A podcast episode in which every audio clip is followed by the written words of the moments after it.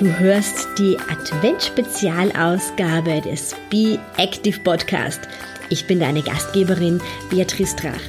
24 Tage lang gebe ich dir gemeinsam mit der Ernährungswissenschaftlerin und Diätologin Daniela Mohle Tipps und Impulse aus den Bereichen Fitness, Ernährung und Mentaltraining und bringe dich fit und gesund durch die Adventszeit.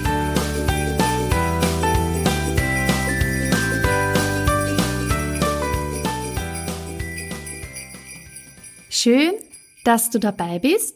Hallo. Das heutige 20. Adventkalenderfenster möchte ich dem Zucker widmen. Sehr oft werde ich gefragt von meinen Klientinnen und Patientinnen, ob den Rohrzucker, Honig, Ahornsirup, Agavendicksaft oder Kokosblütenzucker gute Alternativen sind zu weißem Zucker. Da kann ich eigentlich immer nur mit einem klaren Jein antworten.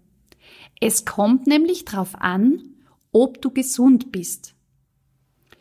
Wenn du Probleme mit hohem Blutzucker hast, also zum Beispiel immer wieder bei Blutabnahmen einen erhöhten Nüchternzucker, wenn du Schwangerschaftsdiabetes hast oder Typ 1 oder Typ 2 Diabetes festgestellt wurde, wenn du zum Beispiel bestimmte Zucker schlecht verträgst, also Fruchtzucker, Milchzucker, Sorbit, also Zuckeralkohole, und davon Bauchweh, Durchfall oder Blähungen bekommst, oder wenn du häufig starkes Sodbrennen hast, bei diesen drei Beschwerden muss man grundsätzlich genauer hinschauen.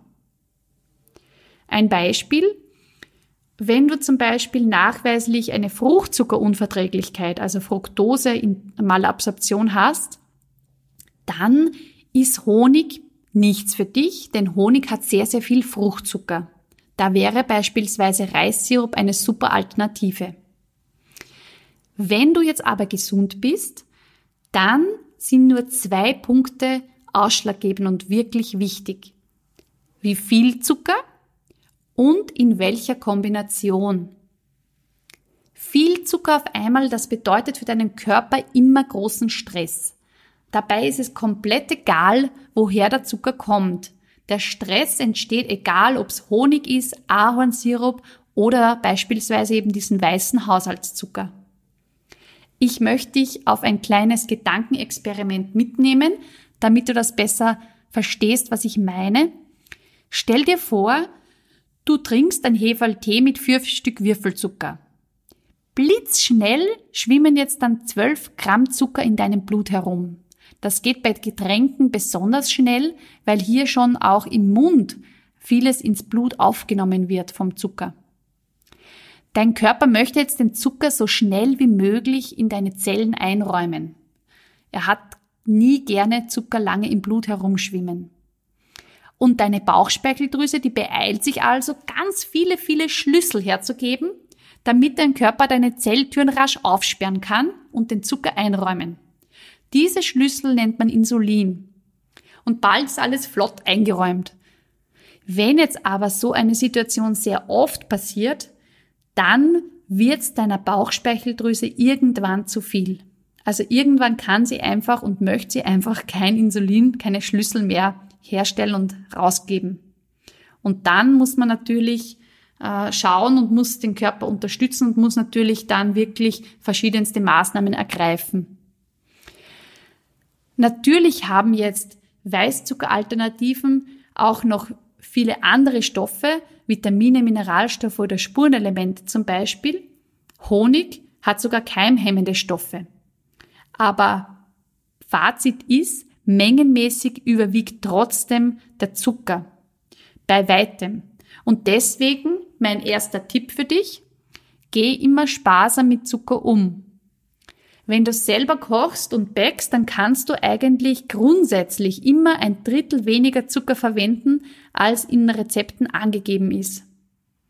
Außer natürlich, du kochst nach meinen Rezepten, ähm, die du auf www.danielamulle.at finden kannst. Da habe ich den Zucker wirklich schon aufs Minimum reduziert. Mein zweiter Tipp für dich, schau auf die Kombination. Ein wirklich guter Zuckerersatz sind zum Beispiel Trockenfrüchte, also Pürees, die du machst aus Datteln, Feigen oder Rosinen, eventuell in etwas Wasser eingeweicht. Die haben genug Süße, genug Zucker noch, aber eben nicht zu viel. Und zusätzlich bekommst du da eine ganze Palette an anderen Supernährstoffen mitgeliefert, nämlich Mikronährstoffe, also Vitamine, Mineralstoffe und Spurenelemente und vor allem Ballaststoffe. Dein Körper, der packt dann den Zucker aus der Ballaststoffverpackung viel langsamer aus und er kann ihn damit ohne Hektik verbrauchen oder ganz in Ruhe einräumen. Er hat also viel weniger Stress, wenn Ballaststoffe mit im Spiel sind. Eiweiß und Fett im Essen, die wirken ganz ähnlich. Und deswegen sind zum Beispiel eine Handvoll Gummibärli oder eine Rippe Schokolade als Nachspeise für deinen Körper viel stressfreier, als wenn du sie zwischendurch auf leeren Magen nascht. Nochmal zusammengefasst. Erstens, die Menge und Kombination ist viel wichtiger als die Zuckerart. Zweitens, verwende Zucker trotzdem immer sparsam. Und drittens, achte eben auf die Kombination mit Ballaststoffen, Eiweiß und Fett, weil diese Nährstoffe wirken als Blutzuckerbremse. Also diese verlangsamen einfach diesen Anstieg des Blutzuckers, weil dein Körper aus den Ballaststoffen, auch aus der Kombination mit Eiweiß und Fett, den Zucker erst herausarbeiten muss, herausbekommen muss. Ich hoffe, dir hat dieses Adventkalenderfenster gefallen. Du hast etwas für dich mitgenommen. Ich wünsche dir einen schönen Tag oder Abend, je nachdem, wann du diese, dieses Fenster dir anhörst. Wenn du möchtest, dann hören wir uns übermorgen wieder. Und einstweilen alles Liebe, deine Daniela.